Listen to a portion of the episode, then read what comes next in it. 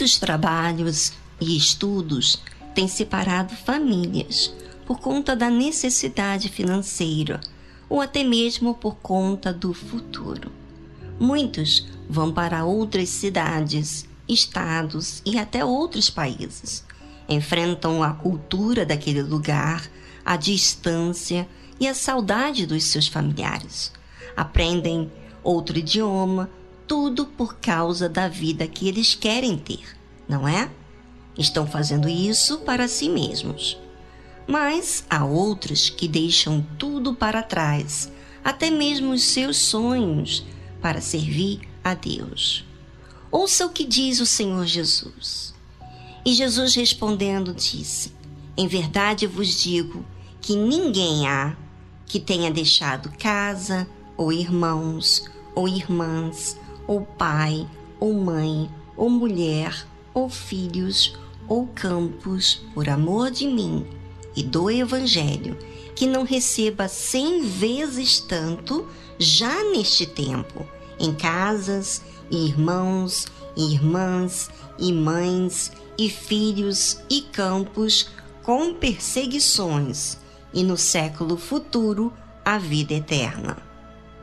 Você deixar tudo e todos para viver seus sonhos é uma coisa, mas você deixar tudo e todos, inclusive a sua própria vida, deixando de se servir para servir alguém que não se vê fisicamente, é muito forte.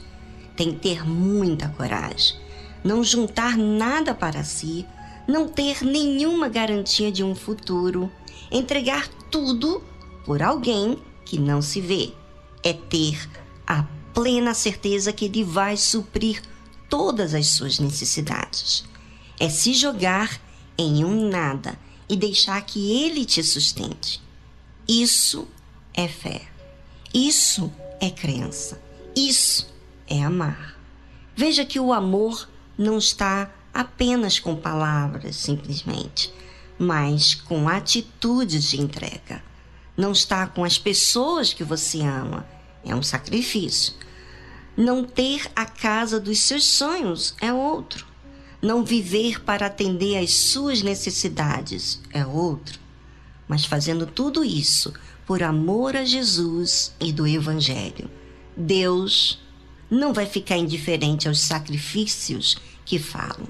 E sabe que nessa vida a Bíblia fala que vai receber cem vezes mais casa, irmãos, irmãs, mães, filhos, campos com perseguições, ou seja, com sacrifício, e no século futuro a vida eterna. Olha, depois dessas últimas palavras do Senhor Jesus, a vida eterna é demais, não é? Pois é, não vão só receber nessa vida mas a vida eterna. Ou seja, esses sacrifícios mantidos vão me proteger, me salvar.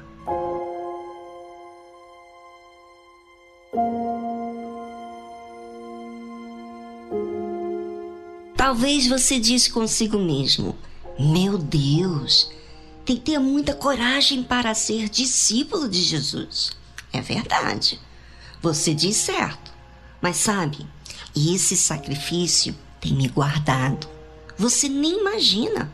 Eu, como serva de Deus, tenho aprendido com a vida a fazer sacrifícios que ninguém jamais vai entender. Simplesmente porque viso o mais importante, a salvação. E isso tem me preservado, tem sido removido, sabe, qualquer coisa que me impede o orgulho, a vaidade, o egoísmo. Talvez você, mãe, filho, está aí pensando: o que está falando disso nessa semana do assunto de mãe, o servir a Deus? Porque a mãe e toda a família fica terceiro plano. Deus tem que estar à frente de tudo. E para isso, você perde a sua própria vida. A Igreja de Jesus tem sido a minha mãe. Ela tem me ensinado todos os detalhes que nunca me atentei. E, obviamente, Deus tem me guiado a toda a verdade. Tem recebido muitas irmãs, mães, filhos, filhas nessa vida. Deus não tem me deixado faltar nada, tem suprido todas as minhas necessidades. Mas isso também é fruto do que tenho deixado no altar. Vontades, sonhos, orgulho, egoísmo.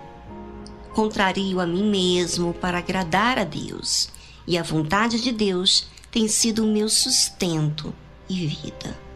Se você ouvinte tem recebido vida, não é porque eu sou boazinha, não, é? Não é não, nem perfeita, mas porque Deus tem sido o autor da minha fé.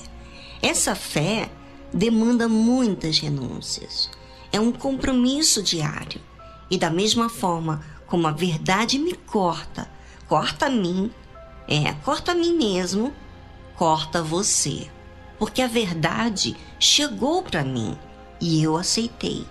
Tive que me submeter em ouvir, aprender, corrigir. Tive que obedecer. E para você obedecer, você precisa ser humilde. E quanto mais você se entrega a Deus, mais sabe o que? Você se torna leve.